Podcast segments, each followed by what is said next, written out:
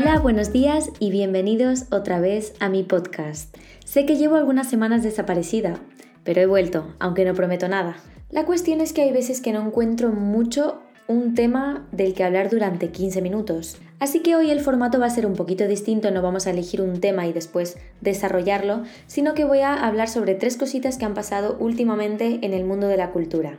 Por cierto, no sé si os habéis dado cuenta, pero he cambiado la melodía del principio de mi podcast. Esto va a pasar constantemente porque todavía estoy encontrando un poquito cómo va a ser mi personalidad por aquí, cómo me siento más cómoda, así que si queréis podéis enviarme el feedback y decirme si os gustaba más la melodía anterior, si os gusta más esta, si os pega con mi cara, mi personalidad, en fin. ¿Cuáles van a ser los temas de los que vamos a hablar hoy? En primer lugar, aunque ya estoy un poquito desfasada porque creo que pasó hace dos semanas, el conflicto entre J Balvin y Residente. En segundo lugar, y esto pasó hace menos, es el disco, el nuevo álbum de Rosalía, Motomami. Y en tercer lugar, no sé si os habéis enterado de que Daddy Yankee se retira. Vale, me parecen tres fenómenos que es necesario que los comentemos, sobre todo para aquellos a los que les guste la música urbana latina, etc. Pero antes de empezar, voy a daros la chapa y voy a poneros un poquito en el contexto de lo que significa la cultura. Porque realmente todos pensamos que sabemos lo que significa cultura, pero no es así.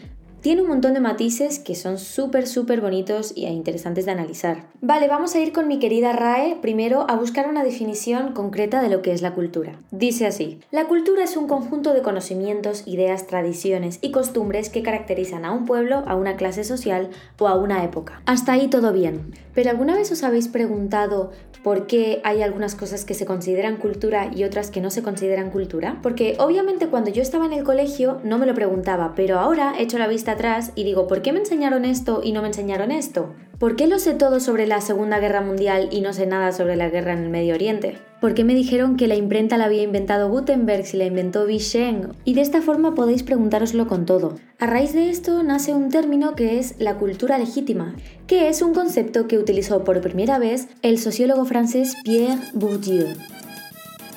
En esta teoría, el autor demuestra que los gustos en materia de cultura están determinados socialmente. Esto significa que la cultura que consumimos es la que difunde la élite social, la cultura del prestigio, la cultura del privilegio. Perdón, la cultura de los privilegiados. Así que si existe una cultura legítima, pues también tiene que existir su contraria, la cultura ilegítima, que en la sociología se denomina subcultura. Esta brecha entre la cultura legítima y la cultura minoritaria o subcultura se ve muy clara en las artes, sobre todo en las artes plásticas y en la música. Por ejemplo, en una clase de música nos hablarían sobre el barroco, sobre otras corrientes musicales clásicas, mientras que no nos hablarían sobre el trap. Y no veo por qué no, porque realmente forma parte de ese conjunto de conocimientos, ideas, tradiciones y costumbres que caracterizan a un pueblo, a una clase social, a una época, la, definición que dije al principio. Pero digamos, y esto es un poco de opinión personal, que esa élite social pues intenta que esas subculturas no salgan a la luz, no se popularicen. Pero naturalmente tienen que salir a la luz y yo estoy totalmente de acuerdo.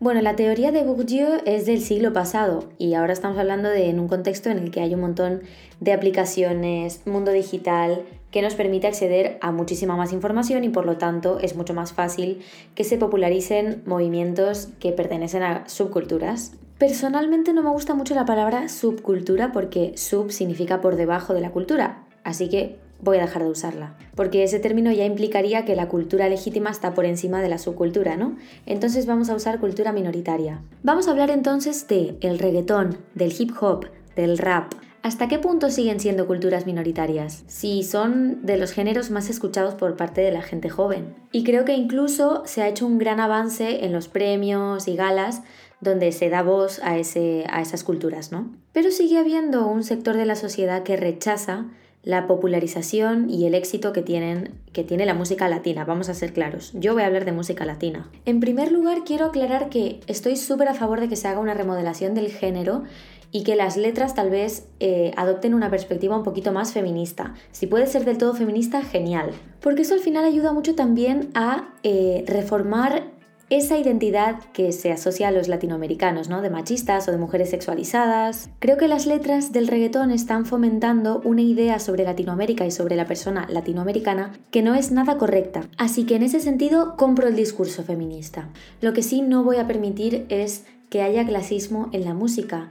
Para mí la música va más allá de todo, porque hay veces que, los, que parece que los sonidos que vienen de Europa son oh, y los sonidos que vienen de lugares con un índice más elevado de pobreza, con más delincuencia, pues socialmente se rechacen. Lo que veo es que últimamente está pasando todo lo contrario, o sea, ahora mismo el reggaetón es hegemónico prácticamente. De hecho, ¿cuántos artistas que históricamente siempre se han dedicado a generar pop ahora de repente mm, hacen una colaboración con Daddy Yankee o con tal. Al final la música es una industria y pues te vas a ir al sector que mejor funcione, ¿no? Bueno, ahora que nos hemos puesto ya un poquito en el tema, vamos a empezar a hablar sobre la polémica entre Residente y J Balvin. Toda esta discusión comienza cuando J Balvin invita a sus fans y algunos artistas del género a boicotear los Grammy, apelando a que en las nominaciones no se había reflejado reflejada la importancia del género urbano latino. La cuestión es que Residente se enfadó muchísimo con esta declaración porque la puso por Twitter y tuvo mucha, mucha repercusión, porque realmente en esas nominaciones sí que se había reflejado el género latino. Lo que pasa es que tal vez J Balvin no había recibido tantas nominaciones como él pensaba que iba a recibir. Entonces, literalmente, Residente hizo un vídeo en Twitter o en Instagram, no recuerdo bien, que decía que la música de J Balvin era como un carrito de perritos calientes, como que a todo el mundo le gustan los perritos calientes, pero la gente cuando quiere comer bien se van a un restaurante. Y que las estrellas Michelin se las dan a los restaurantes de buena calidad haciendo referencia a que su música le gusta a todo el mundo, pero mm, a la hora de recibir Grammys, pues hay otra música que es mucho mejor, restaurante de buena calidad, y que los Grammys, las estrellas Michelin, se las dan a ellos, no a él. Pues a raíz de esto, J Balvin, experto en marketing, sacó una campaña de ropa con un montón de perritos calientes en el, eh, como merchandising. O sea, sudaderas y camisetas estampadas con fotos de perritos calientes, dibujos. Después, eh, Residente contestó con más vídeos y más indirectas, pero la última ha sido su sesión con Bizarrap, que ha sido bastante dura. Sobre todo porque si te pones a analizar, casi todo lo que dice es verdad, o sea, no, todo lo que dice es verdad. Y a mí personalmente me gusta porque no es la típica tiraera en el que Residente se mete con su música, con sus sonidos, con su productor, con su dinero, con su ropa, con su... No. En este caso, Residente apuesta por atacar a temas mucho más serios, como por ejemplo el racismo que ha demostrado J Balvin en algunas acciones como por ejemplo aceptar un premio de afro latino cuando no es un artista afro, no es una persona afrodescendiente, no tiene por qué aceptar ese premio, no tienen por qué dárselo en realidad, pero después pues podría haber demostrado que estaba concienciado con la lucha de las personas afrodescendientes y no lo hizo. Y no sé si fue antes o después, pero publicó un vídeo en el que tenía a dos mujeres negras en cadenas. Y esto obviamente ya es pues muy fuerte. Lo que realmente me da no risa, pero sí, risa en el mal sentido, es la reacción de algunos cantantes, de algunos artistas, eh, en relación a esta polémica. No recuerdo bien los nombres, pero me parece que Sebastián Yatra puso un mensaje como paz, amor, no peleen.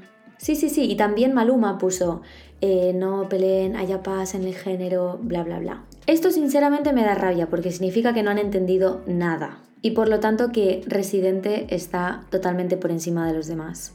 Opinión personal, ¿eh? ante todo, pero eh, si puedo transmitiros un poquito de lo que sé y de lo que es mi opinión y mi criterio, mm, pues está bien, siempre va a estar bien. Estoy abierta a discusiones, ¿eh? Y evidentemente os invito a que escuchéis eh, frase a frase esa sesión maravillosa que ha hecho Residente con Bizarrap, que no solo critica a J Balvin, sino a, muchas cositas del género que, está muy bien, que como he dicho antes, al final la música es una industria y tiene obviamente sus cosas malas, sus cosas perversas, y creo que Residente las ha sacado a la luz de una manera muy inteligente y muy creativa y pues para mí genial. Así que de las críticas y reacciones que he podido leer de otros artistas, me voy a quedar con la reacción de Alejandro Sanz, que puso en su Twitter, he visto un asesinato con un lápiz. Simplemente maravillosa descripción de esta polémica. Bueno, y ahora vamos a hablar obviamente del lanzamiento, el gran fenómeno de esta semana, que es el lanzamiento de Motomami. Para los que me conocéis sabéis que yo no soy muy fan, bueno, no he sido muy fan de la Rosalía. Considero que es una artista que tiene muchísimo talento y que está súper, súper preparada para, para estar en este mundo. No en el mundo real, sino en el mundo de la música. Y bueno, yo por ejemplo no escucharía el mal querer en mi casa, pero considero que es un buen trabajo. Un buen trabajo artístico con una buena producción, con una buena puesta en escena, con una buena dirección creativa. Es un súper, súper buen proyecto. Hasta ahí todo bien y todos los fans estaban contentos. Luego vinieron las colaboraciones con artistas de, de, reggaetón y ya los fans empezaron, oh, es que la Rosalía se está convirtiendo en un producto comercial, bla, bla, bla, vale. Pero es que ahora yo sinceramente pienso que la Rosalía se ha reído de vosotros, pero intencionadamente. Se ha reído de todo aquel que ha pretendido encasillar a Rosalía como una artista de X género, de flamenco, de... Mm, no sé, de lo que sea. Y ella ha dicho, eh, mm, yo no estoy encasillada, yo quiero experimentar, yo quiero fusionar todos los géneros que a mí me gustan y hacer lo que me dé la gana. Y eso es exactamente lo que ha hecho con Motomami. Y también ha roto un poco la idea de que el artista le debe algo a sus fans. Así que solo por el hecho de que está llevando la contraria y de que está siendo distinta, eh, pues a mí me gusta Motomami. Pero sé que a mucha gente no le está gustando. Y creo que también tiene mucho que ver con las tres canciones que sacó antes de sacar el álbum completo, que fueron Hentai, Chicken Teriyaki y Saoko, ¿verdad? Yo creo que de todas las canciones del álbum son las canciones más distintas a lo que ha hecho anteriormente y también las canciones un poquito más estridentes. Pero ojo, después tiene canciones como, como un G en la que se aprecia muchísimo su voz, los giros que hace y esa personalidad que tiene ella. Y no deja de lado su rasgo español, que demuestra mucho en bulerías, por ejemplo. Luego en Delirios de Grandeza mete un rollo así bolero. La de Cute es muy extraña, pero bueno, tiene lo suyo. Me recuerda un poquito a las movidas que hace Kanye West en, algunas, en algunos de sus álbumes, que también mete canciones así un poco eh, aleatorias. Que parece que se haya metido el estudio de grabación y se haya puesto a apretar teclas aleatoriamente, sí, sí, tal cual. En general pienso que también es un buen trabajo y que simplemente el arte no está hecho para que nadie lo entienda. Ella misma ha dicho que el mal querer representa una época de su vida y Motomami representa otra época. Ahora pues tiene un novio puertorriqueño, por lo tanto hay muchas palabras que ha introducido en sus letras que tienen origen en eso. El hecho de vivir en Miami también influye bastante. También ha dejado de ser un artista nacional para convertirse en un artista internacional y quiere reflejar eso en su álbum. Y si nos fijamos en las letras nos damos cuenta de que está todo el rato haciendo mención a una transformación. De hecho, el símbolo de esta nueva Rosalía es una mariposa, que todos sabemos que es un animal que realiza una metamorfosis, una transformación. Así que, a modo conceptual, pues me parece un buen trabajo también, igual que lo era el mal querer. Es distinto, pero es un buen trabajo. Y obviamente puede gustar o no puede gustar. Pero no se puede negar que detrás de Motomami hay un proceso creativo largo y una propuesta cultural interesante. Por eso quiero deciros que tengáis cuidado, cuidado cuidadín. Cuidado a la hora de criticar un álbum sin tan siquiera haberlo escuchado, porque se os va a ver el plumerillo. Sí, sí, sí, el plumero de que nos gusta el reggaetón y de que cualquier cosa que esté hecha con una base de reggaetón está mal. Porque como puse hace muy poquito en mi Twitter, que nadie lo lee, pero no pasa nada porque lo voy a decir igual, Calificabais la de, obra de arte al mal querer porque tenía un montón de referencias, pero es como que ridiculizáis Motomami, que de hecho también está llenísimo de referencias al arte y a otras propuestas artísticas, eh, porque consideráis que la música latina es culturalmente inferior. Y no es así.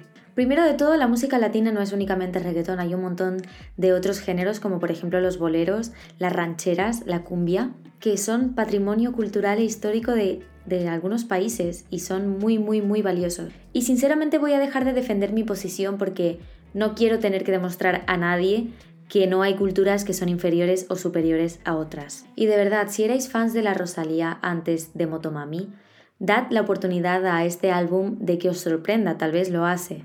Y también miradlo desde un punto de vista conceptual. No separéis la obra del artista en este caso. Pensad en Rosalía, pensad en quién es ahora y por qué está haciendo esto. Entonces cuando lo veáis de esa forma, os prometo que os va a parecer interesante. Si os interesa saber un poquito más sobre el análisis conceptual de Motomami, habladme y yo os recomiendo algunos textos que he leído. No quería dedicar un podcast entero a describir los símbolos de Motomami, así que os dejo elección para que lo hagáis vosotros mismos.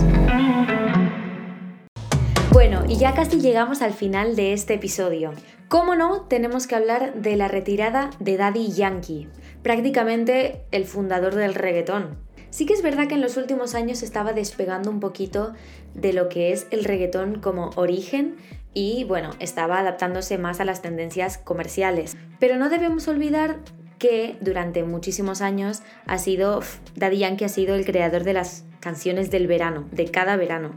Y también tenemos que tener en cuenta que Daddy Yankee es uno de los referentes del género que más ha luchado por la igualdad política en Puerto Rico junto con obviamente Residente y Calle 13, que al principio era como más música de protesta. Y bueno, de la nueva generación, Bad Bunny también ha tomado mucho partido en esta lucha.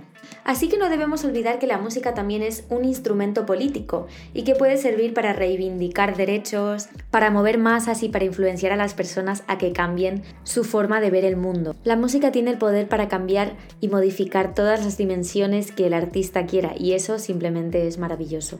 Así que le pese a quien le pese, Daddy Yankee es un referente en el género del reggaetón y también en la cultura latina y la cultura caribeña. ¿Por qué se retira? Pues simplemente porque mm, tiene ya mucho dinero y lo que le apetece ahora mismo es disfrutar de ese dinero con su familia. A ver, todos haríamos lo mismo. Lo que me hace gracia, pero no tanta gracia, es que mi madre, por ejemplo, tiene dos años más que Daddy Yankee y no se puede jubilar. Pero bueno, mi madre no ha sacado la gasolina, lo que pasó pasó, ella me levantó, perros salvajes, el amante. ¡Uh!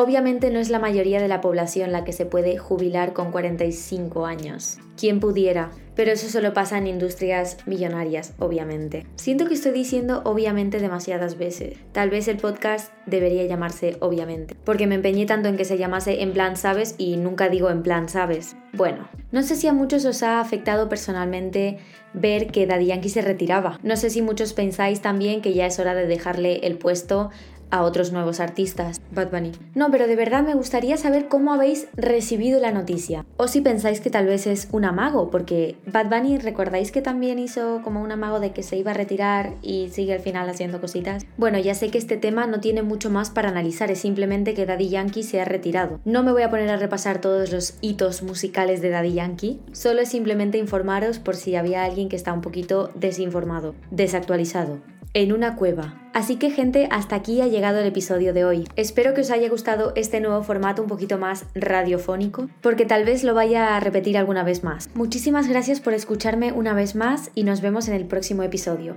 Nos vemos, no, nos escuchamos, siempre digo lo mismo. ¡Feliz semana!